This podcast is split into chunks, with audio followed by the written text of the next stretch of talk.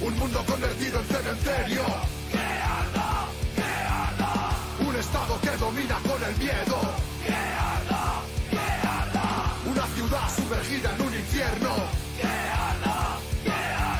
Se haga la luz y que venga un mundo nuevo y un futuro mejor cuando se apagó el fuego.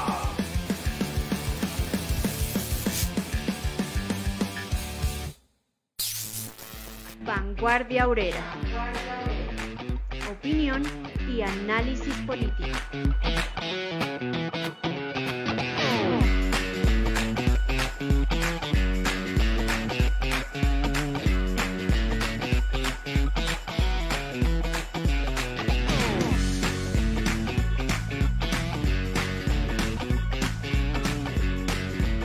A partir de hoy, ningún obrero debe trabajar más de 8 horas por día.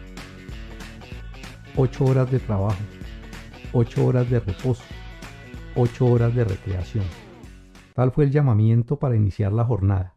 Se declararon rápidamente 5.000 huelgas y 340.000 huelguistas dejaron las fábricas para ganar las calles y allí vocear sus demandas. En Nueva York los obreros fabricantes de pianos, los ebanistas, los barnizadores y los obreros de la construcción conquistaron las ocho horas sobre la base del mínimo del mismo salario. Los panaderos y cerveceros obtuvieron la jornada de 10 horas con aumento de salario. En Pittsburgh, el éxito fue casi completo. En Baltimore, tres federaciones ganaron las ocho horas, los ebanistas, los peleteros y los obreros en pianos órganos. En Chicago, ocho horas sin disminuir sus salarios. Embaladores, carpinteros, cortadores, obreros de la construcción, tipógrafos, mecánicos, herreros y empleados de farmacias, 10 horas con aumento de salario, carniceros, panaderos, cerveceros. En Newark, los sombrereros, cigarreros, obreros en máquinas de coser Singer obtuvieron las anheladas 8 horas.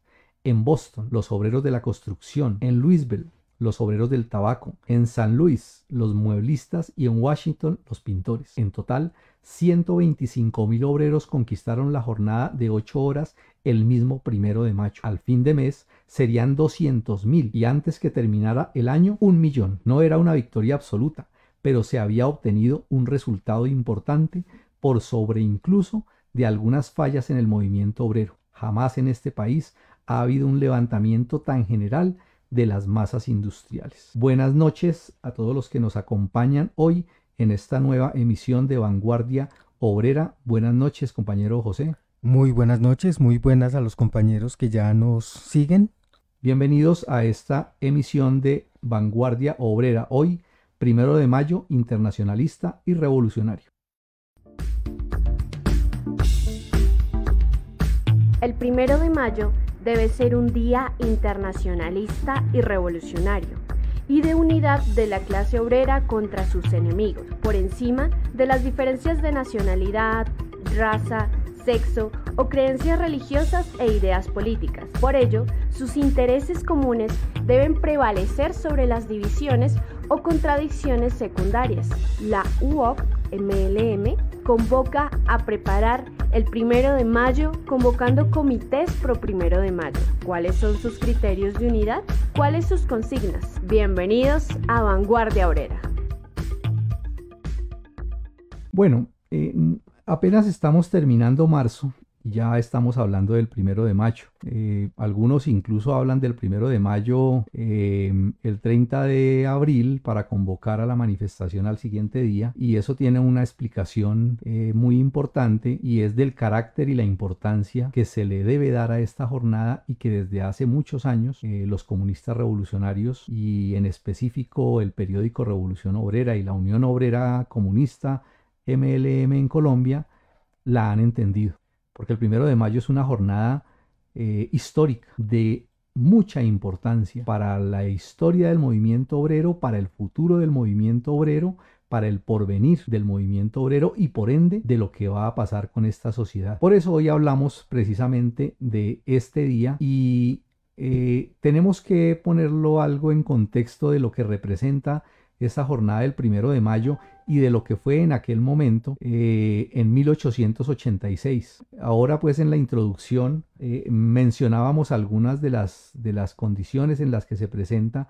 y vemos la cantidad de huelgas que se dieron para ese momento en los Estados Unidos y que era eh, también parte de lo que se presentaba en otras partes del mundo, sobre todo en los países europeos, por el desarrollo mismo industrial, económico, de, que se daba en, estos, en estas partes del planeta. Tenía también sus reflejos obviamente en otras partes del mundo, pero lo más destacado sí era allá. Em, ese primero de mayo de 1886, por esa huelga que tomó como una de sus banderas más importantes la jornada por, las por los tres ochos, em, estalló en todas partes de los Estados Unidos, de costa a costa.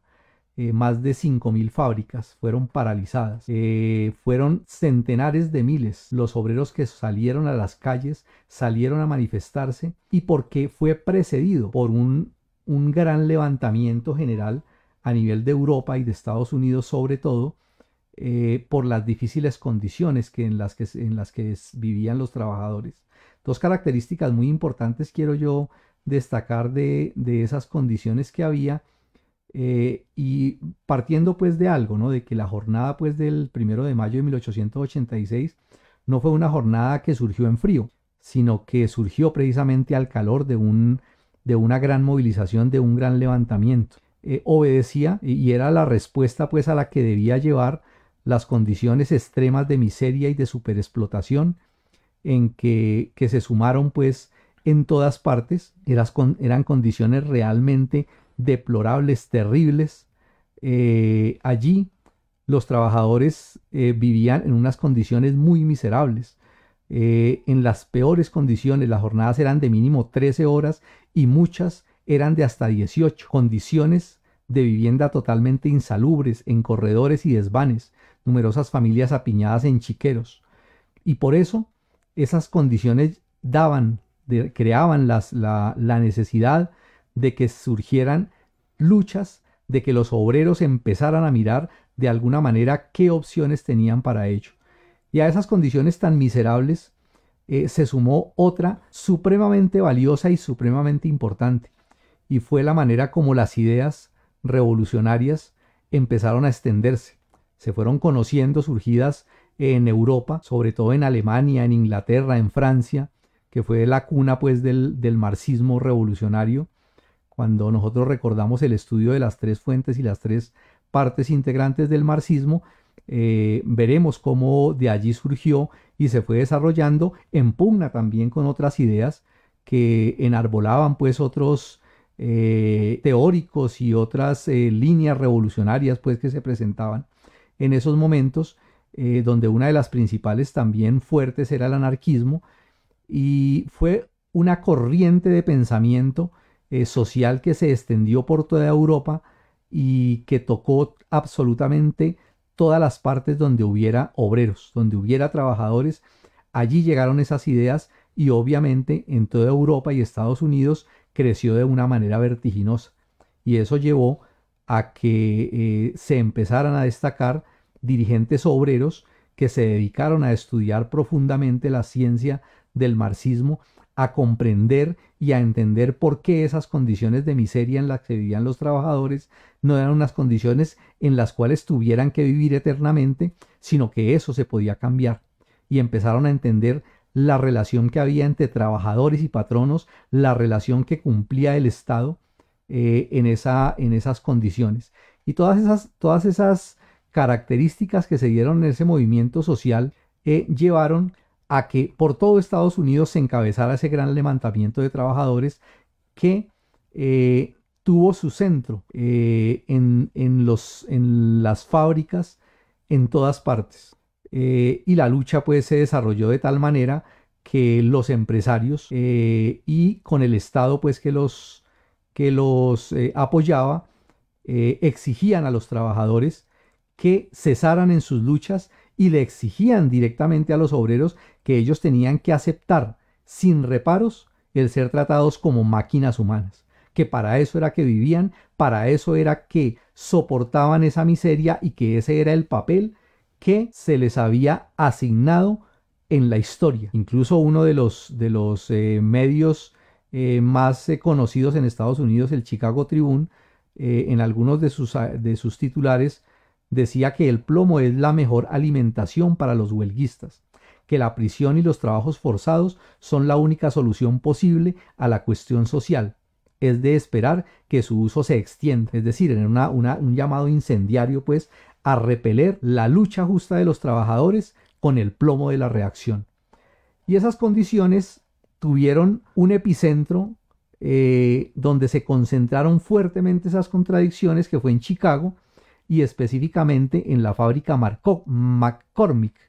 Allí eh, se estalló una huelga el 16 de febrero de 1886 y eh, a la mañana del 2 de mayo, en, una, en, un, en, en un meeting muy fuerte el 16, el 2 de mayo Posterior a eso, la policía disolvió violentamente un mitin de 50.000 obreros aproximadamente. Ese 2 de mayo en todo Chicago la huelga se concentró y la policía arremetió brutalmente contra los trabajadores.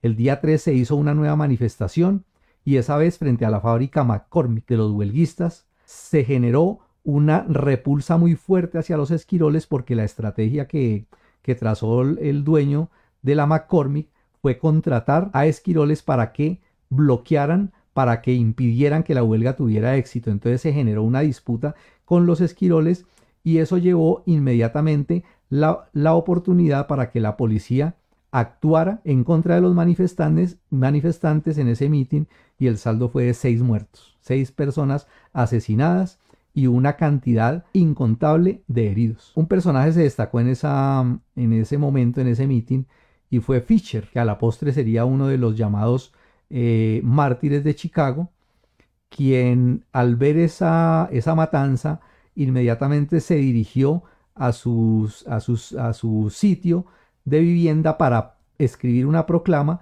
con la cual se imprimieron 25 mil octavillas. Esa osadía de Fischer a la postre terminaría siendo la prueba clave con la que sería condenado y llevado a la horca. Así le habló Fischer a la clase obrera en esa octavilla. Trabajadores, la guerra de clases ha comenzado ayer. Frente a la fábrica McCormick se fusiló a los obreros. Su sangre pide venganza. ¿Quién podrá dudar ya que los chacales que nos gobiernan están ávidos de sangre trabajadora? Pero los trabajadores no son un rebaño de carneros. Al terror blanco respondamos con el terror rojo. Es preferible la muerte que la miseria. Si se fusila a los trabajadores, respondamos de tal manera que los amos lo recuerden por mucho tiempo, que es la necesidad lo que nos hace gritar a las armas. Ayer las mujeres y los hijos de los pobres lloraban a sus maridos y a sus padres fusilados, en tanto que en los palacios de los ricos se llenaban vasos de vino costosos y se bebía a la sangre de los bandidos del orden. Secad vuestras lágrimas. Los que sufrís, tened coraje, esclavos, levantaos. Estas fueron las palabras de Fischer en ese momento y eso muestra el carácter que representaba que tenía esa manifestación y por eso el primero de mayo se convirtió en un día histórico, en un día que representa la unidad internacional de la clase obrera. En esas condiciones es que hoy estamos hablando de esa fecha tan importante, porque tenemos que prepararla, tenemos que trabajar ávidamente por ello y por eso hoy venimos a hablar. ¿En qué condiciones estamos ahora?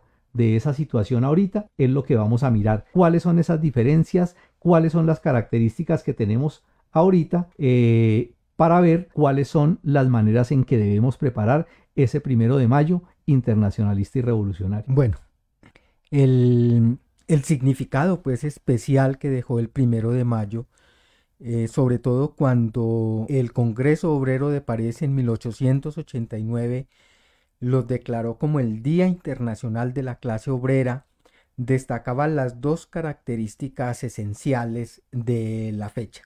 Uno, el carácter revolucionario del día y dos, el carácter internacionalista del movimiento obrero. Revolucionario porque se trata no solamente o no se trataba solamente de la reducción de la jornada de trabajo, sino de que el primero de mayo debía servir, además de plantear las reivindicaciones del movimiento obrero en el momento, el porvenir de ese movimiento, es decir, la transformación revolucionaria de la sociedad y la necesidad de allegar el socialismo para resolver los problemas que el capitalismo no podía resolver. Y que ese problema social de la explotación asalariada, del problema obrero, era un problema de los trabajadores de todos los países. Por consiguiente, el primero de mayo tiene esa característica desde esa fecha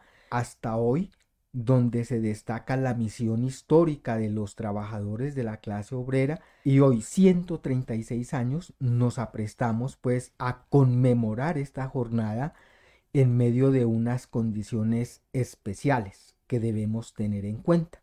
Eh, primero hay que decir que estamos en medio de los preparativos de una nueva guerra mundial imperialista, a la que los imperialistas de Estados Unidos, de la Unión Europea, Rusia y China son empujados en su disputa por un nuevo reparto del mundo, por mercados, por fuentes de materias primas, por fuerza de trabajo y zonas de influencia. La guerra mundial es la salida que los imperialistas ofrecen a esa profunda crisis económica, social, sanitaria y medioambiental, a donde han conducido a la sociedad víctima de la insaciable voracidad de unos cuantos grupos monopolistas parasitarios. Una crisis que viene desde el 2008 y que se ha agravado. Eh, por ello, en honor y en homenaje a los mártires de Chicago, eh, los proletarios del mundo están obligados hoy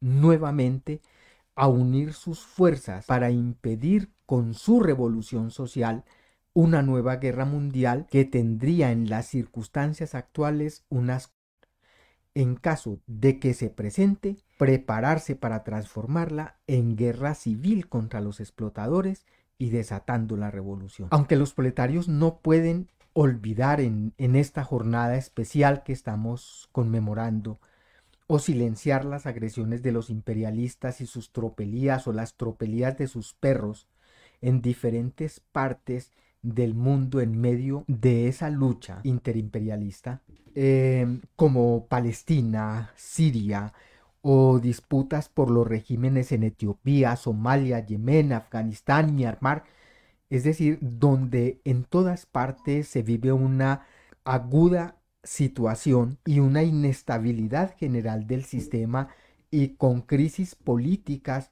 en diferentes países o en la mayoría de ellos debido a la situación que se presenta, este primero de mayo mm, tiene un carácter especial eh, debido al acontecimiento, a los últimos acontecimientos y tiene que ver con la invasión de los imperialistas rusos a Ucrania. Y por ende el despliegue también militar de en Europa Oriental por los imperialistas estadounidenses y europeos al amparo pues de la OTAN bajo el pretexto de proteger a Ucrania. Ambos, los imperialistas rusos tan como los imperialistas de Occidente, hablan de proteger al pueblo de Ucrania de unos o de otros. Y el hecho concreto es que esta guerra que ya lleva más, este, esta agresión que ya lleva más de un mes, eh, es un sufrimiento terrible tanto para el pueblo ucraniano sacrificado en medio de esa disputa entre buitres, eh, como para el pueblo ruso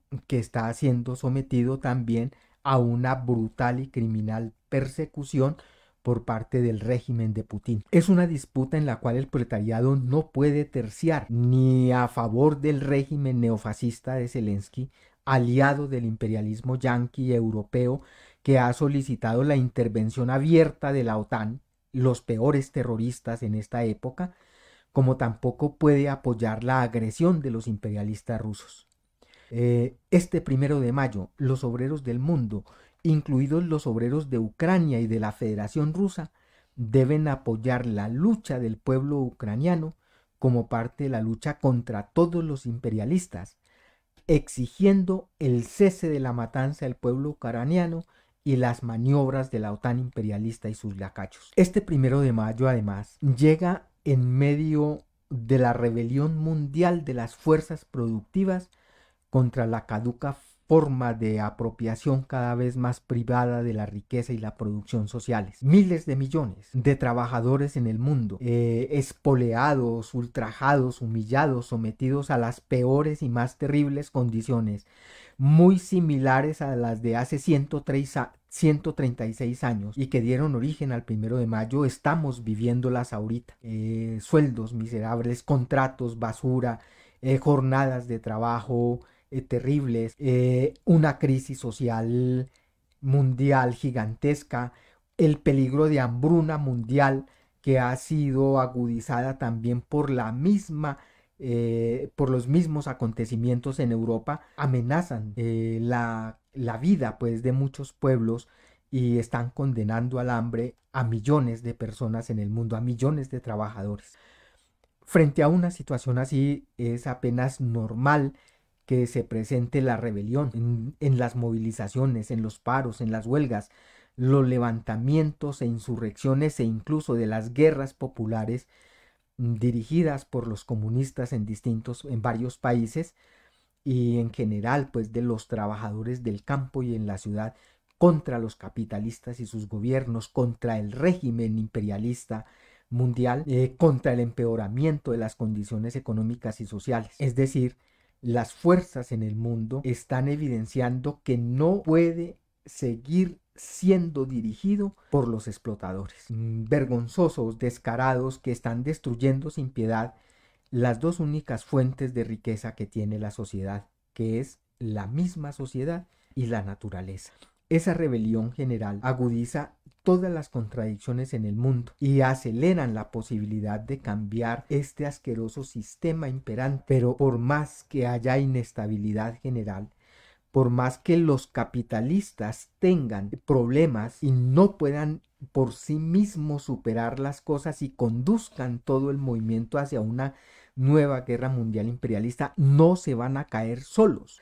Se necesita de la fuerza del proletariado consciente, es decir, se necesita la fuerza de los comunistas y en ese sentido se hace urgente avanzar en la unidad y organización para que puedan cumplir su papel dirigente de la revolución proletaria mundial. Esas son las condiciones en que vivimos, en que nos aprestamos a conmemorar el 136 aniversario de las jornadas de Chicago. En Colombia, en particular, la, burguesía y los terratenientes, las clases reaccionarias encabezadas por el régimen mafioso y paramilitar, como fieles lacayos del imperialismo yanqui, declararon no hace mucho su servilismo, reafirmando el compromiso que adquirieron como socio global de la OTAN y ofreciéndose a brindar su apoyo a las tropelías de Estados Unidos en cualquier parte del mundo. Es decir, mm, la guerra que están preparando toca directamente al pueblo y a los trabajadores colombianos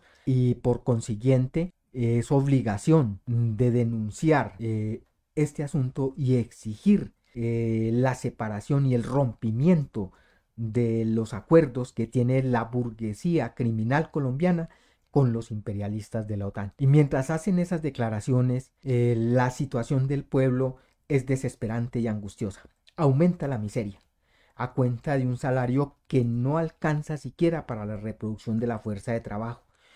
Nos dimos cuenta ya en qué quedó el aumento del tal millón del que se ufanaban los capitalistas y el payaso presidente, el títere presidente diciendo que habían, se había alcanzado por fin el millón del salario mínimo y hasta los bonzos esos traidores de las centrales sindicales dijeron que, que muy bueno. Y ya eso se lo comió la inflación el encarecimiento en general de los productos de primera necesidad ya se comieron ese miserable aumento, pero no están contentos con eso, ya anuncian nuevas reformas laborales, pensionales y tributarias que se suman allá a los contratos esos por horas y a todos esos asuntos que han hecho en estos tiempos al amparo pues de la tal pandemia. No están contentos con eso, además de eso están atropellando a los trabajadores en todas partes, siguen despidiendo masivamente a los obreros, masacran campesinos desarmados, asesinan dirigentes sociales, encarcelan luchadores populares, criminalizan la protesta popular, censuran la prensa y hasta le dan eh, gabelas a la gente de bien, es decir, a los amigos de los paramilitares eh, para que disparen sobre los manifestantes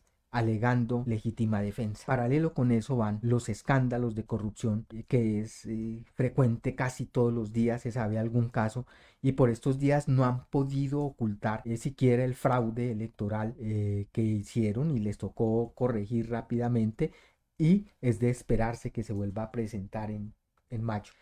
Todos son hechos que ponen al descubierto eh, que esa tal democracia, que la tal paz que cacarean los imperialistas y los gobernantes en todas partes del mundo es en realidad una brutal dictadura de clase contra los pueblos. Todo este panorama muestra la podredumbre de un sistema que ya está caduco, que está muriéndose, que está descompuesto y que despierta por esa misma situación las fuerzas que están buscando la transformación social, igual que hace 136 años.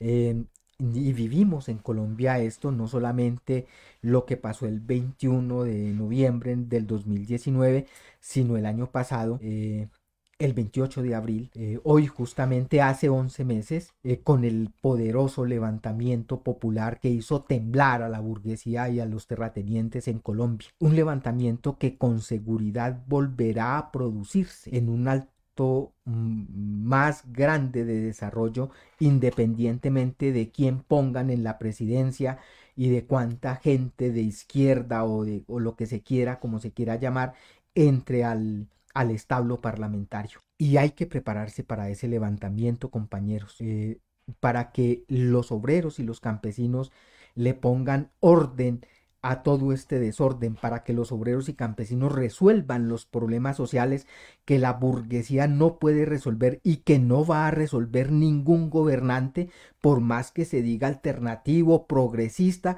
y por más que se proponga volver esto disque al país en una potencia de amor y de vida. E, es pura demagogia. No van a resolver los problemas agudos que tiene la sociedad porque resolverlos implica expropiar a los expropiadores. Resolverlos implica acabar con la explotación asalariada y ninguno va a ser tal, va a cumplir o va a hacer, a cumplir pues con esa necesidad social. Eh, Toca afinar entonces eh, la mira de los trabajadores apuntando hacia la revolución socialista y hacer que el próximo estallido social, el próximo levantamiento, nos acerque a ese objetivo eh, como parte de la revolución proletaria mundial. Ese, compañeros, es el único camino para salvar a la humanidad. Y en esa situación es que conmemoramos este primero de mayo. En ese sentido, compañeros, hay que atender al llamado que desde aquí se ha hecho y que en las distintas partes del mundo están haciendo los obreros revolucionarios, la intelectualidad eh, consecuente a construir el partido de la clase obrera en cada país como parte de una nueva internacional comunista. Esa es la clave eh, para poder unir y dirigir la lucha del proletariado y los pueblos del mundo al triunfo de la revolución proletaria mundial. Eh, es así puede poner fin a las guerras, a todas, y reconstruir la sociedad sobre la base no de la explotación y la ganancia del capital, sino de la cooperación de los trabajadores de todos los países para resolver los problemas y satisfacer las necesidades de la humanidad. Y ya podemos hacer eso. Em, creo que esas son las condiciones y es hacia donde tenemos que mirar en este primero de mayo y por tanto debe ser un primero de mayo eh, como lo ha sido desde el 1890 internacionalista y revolucionario. Ahora mucho más que nunca en toda la historia del capital. Muy bien, compañero José, nos saluda aquí en el chat. Eh, vamos a leer algunos eh, Concha Africano nos dice buenas noches, nos saluda Emilio Gutiérrez, Miguel Fernando, buenas noches compañeros y compañeras, los compañeros muy juiciosos que han estado en los últimos programas de Sintra Uniseguridad, buenas noches compañeros.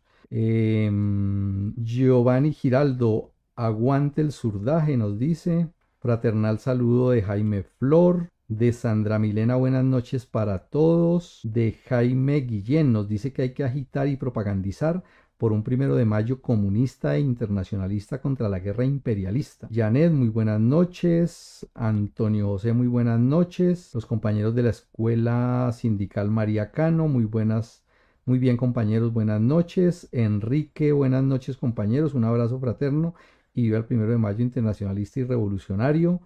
Eh, y Reinaldo hacer lucha ideológica y persistir. Además de nuestro Facebook Live de los lunes, encuentre cada episodio semanal de Vanguardia Obrera también en YouTube y en formato podcast en Spotify o anchor.fm. Allí nos pueden seguir para no perderse ni un solo programa. También pueden compartir ese que más les gustó. Más contenido de interés en revolucionobrera.com. Primero de mayo, jornadas reivindicativas, mentes colectivas, memoria combativa.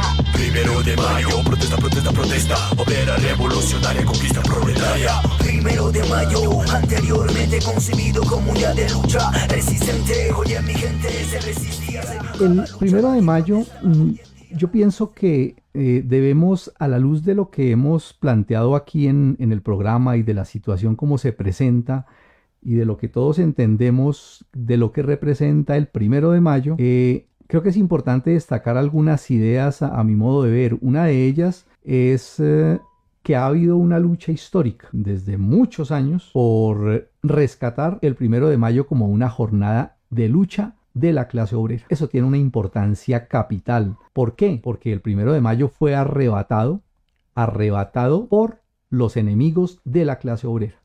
A través del oportunismo, a través del reformismo, eh, se vieron tristes jornadas donde los discursos del primero de mayo los pronunciaban presidentes, politiqueros eh, y otros que los convertían en una vulgar rumba eh, encabezada incluso por supuestos jefes del movimiento obrero.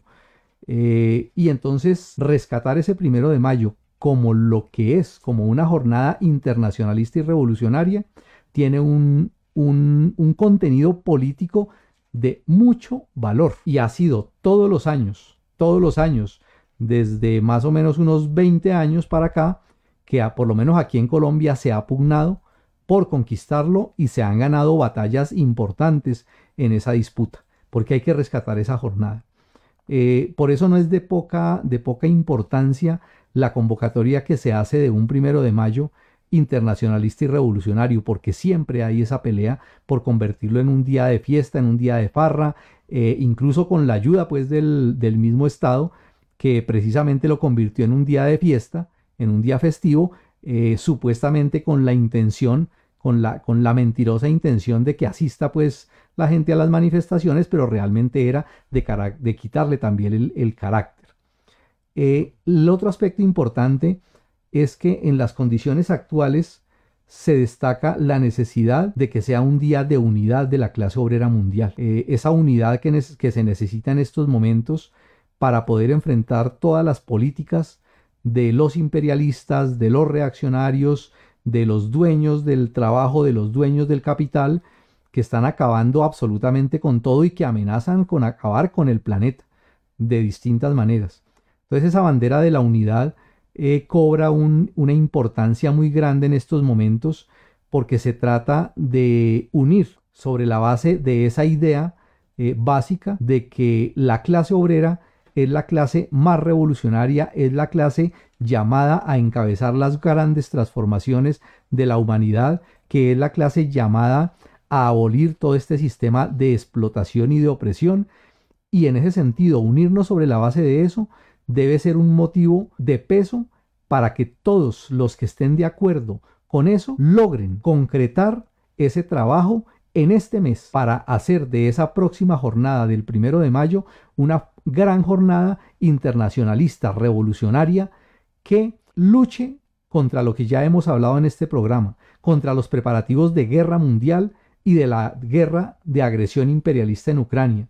Pero además de eso, que levante la bandera de que si la, esa guerra no se puede detener, hay que transformarla en revolución, que es la otra salida que se tiene frente a una disputa imperialista, y es que los proletarios y pueblos del mundo puedan convertirlo en una revolución, en un camino revolucionario realmente que emancipe a la clase obrera, y esa es la otra pelea que hay en ese terreno que se convierta en un día de lucha contra la explotación mundial capitalista, contra la dominación semicolonial de los imperialistas en los países oprimidos, que esas sean parte de las banderas que levanten los pueblos encabezados por la clase obrera en todas partes del mundo, y que sea un combate contra el régimen mafioso, paramilitar y uribista, y que a la vez exija, levante las banderas de lucha, las reivindicaciones inmediatas, económicas, sociales, políticas del pueblo colombiano tiene que ser una jornada de lucha y no de conciliación. ni al servicio de la politiquería. Esa va a ser una de las, de las peleas fuertes en la próxima jornada del primero de mayo, porque estamos en campaña electoral y se sabe de antemano que los politiqueros van a aprovechar esto como una tribuna y que los bonzos sindicales, esos arrodillados que dirigen las centrales obreras, van a estar al servicio de esa politiquería, a desdibujar el carácter internacional y de carácter de lucha de ese primero de mayo y a convertirlo en una jornada politiquera. Entonces por eso tenemos que estar atentos y luchar contra esa tendencia que se va a presentar. Va a ser una de las luchas fuertes en esta jornada del primero de mayo. ¿Y cómo hacerlo? Pues tomarlo realmente como una jornada que prepare, que allane, que contribuya a preparar el levantamiento popular que debe proponerse derribar a los reaccionarios y establecer un nuevo gobierno de obreros y campesinos. Y en ese sentido, el llamado que tenemos que hacer es a todos los revolucionarios, a los obreros conscientes, a los intelectuales, a los dirigentes obreros, a los dirigentes campesinos, a los dirigentes populares, a que se pongan ya inmediatamente en la tarea de constituir comités pro primero de mayo internacionalistas y revolucionarios en todas partes, donde sea posible, en el barrio, en la ciudad, a nivel sindical, en los colegios, en las universidades, en todas partes, comités pro primero de mayo internacionalistas y revolucionarios. ¿Quiénes son los responsables de que eso se lleve a buen término? Obviamente el elemento consciente. Eso no va a surgir espontáneamente. Tienen que ser los revolucionarios, tienen que ser la gente consciente, la que comprende la envergadura, el calado, la importancia que representa el primero de mayo como jornada de lucha mundial del proletariado contra la explotación y la opresión. Ellos son los, llamados a encabezar esa jornada, a ponerse en la tarea de ser dirigentes, activistas de primera línea, de primera fila, en convocar esos comités por primero de mayo y en encabezarlos. ¿Cómo organizarlos? Con convocatorias, con invitaciones, con eventos públicos, con circulares, con cualquier cosa que se pueda desarrollar dependiendo de las condiciones donde se presente. ¿Y quiénes deben participar en ello? Todo aquel que esté de acuerdo con esas banderas de lucha, todo aquel que comparta esas banderas del movimiento obrero, todo aquel que entienda la importancia de unir al movimiento obrero y revolucionario, a los conscientes, a los luchadores, a esos dirigentes campesinos y populares que están todos los días enfrentando al régimen, a unirlos a todos ellos. Todos ellos deben participar, todos ellos deben ser conquistados para esas jornadas y, desencadenar de ahí para adelante todas las tareas que se puedan ocurrir en todos los aspectos. Hay muchas tareas que se pueden desarrollar y por eso debe desarrollarse toda la iniciativa, darle creatividad en todos los órdenes, a nivel artístico, a nivel de, de materiales publicitarios, de jornadas de lucha, de mítines, de movilizaciones, de conferencias, de foros, muchas cosas se pueden realizar. Y la invitación entonces es a que nos pongamos en esa tarea desde este momento y que podamos hacer de este mes de abril que está por comenzar un día de preparación de ese primero de mayo internacionalista y revolucionario. Esa es la invitación que les queríamos hacer hoy a través de este programa. Em, ¿Alguna cosa más, compañero José? Eh, no, eh, solamente se me olvidó y se nos pasó por alto una idea fundamental, que cuando se, se realizó por primera vez la jornada del Día Internacional de la Clase Obrera del primero de mayo, decía Engels que se convertía el primero de mayo en un día donde la clase obrera pasaba revista a sus filas, es decir, que el ejército mundial del proletariado eh, ese día expresaba qué tan fuerte estaba, qué tan organizado estaba y qué tan consciente era de su misión histórica. Y que en ese sentido podía decirse que se podía medir qué tanto estaba preparado para dirigir los destinos de la sociedad mundial en estos días. E indudablemente el primero de mayo vamos a observar eso, es decir, qué tanto ha aprendido el proletariado en estos tiempos de crisis para ponerse al frente de dirigir las grandes transformaciones que está exigiendo este sistema podrido y caduco. Y yo confío en que a diferencia de años anteriores, este va a ser un primero de mayo combativo en todas partes del mundo. Un primero de mayo que va a ser y que va, se va a expresar en las, en las consignas la conciencia que ha dejado todos estos últimos años de rebelión mundial del proletariado y las masas. Y se va a expresar. Yo estoy eh, convencido de eso. Y seguramente tendremos que hablar después de la jornada eh, cómo estuvo. Y si de pronto yo me equivoqué. Pero yo estoy convencido de eso. Los dejamos con la, el último comentario, bueno, dos, uno de Enrique que dice que la subida de un millón se lo tragó la subida de productos, esto es la papa y la carne. Y el comentario final de Sandra Milena Blanco que nos dice, compañeros, debemos salir a marchar este primero de mayo y romper esa cadena de corrupción a la que estamos sometidos. Y a Sandra Milena y a todos los que están eh, acompañándonos en esta eh, emisión de Vanguardia Obrera, los invitamos a que encabecen la organización de esos comités pro primero de mayo internacionalistas y revolucionarios. Muy buenas noches para todos y hasta una próxima emisión de Vanguardia Obrera. Muy buenas noches compañeros, muchas gracias por su por acompañarnos nuevamente. Hasta una próxima.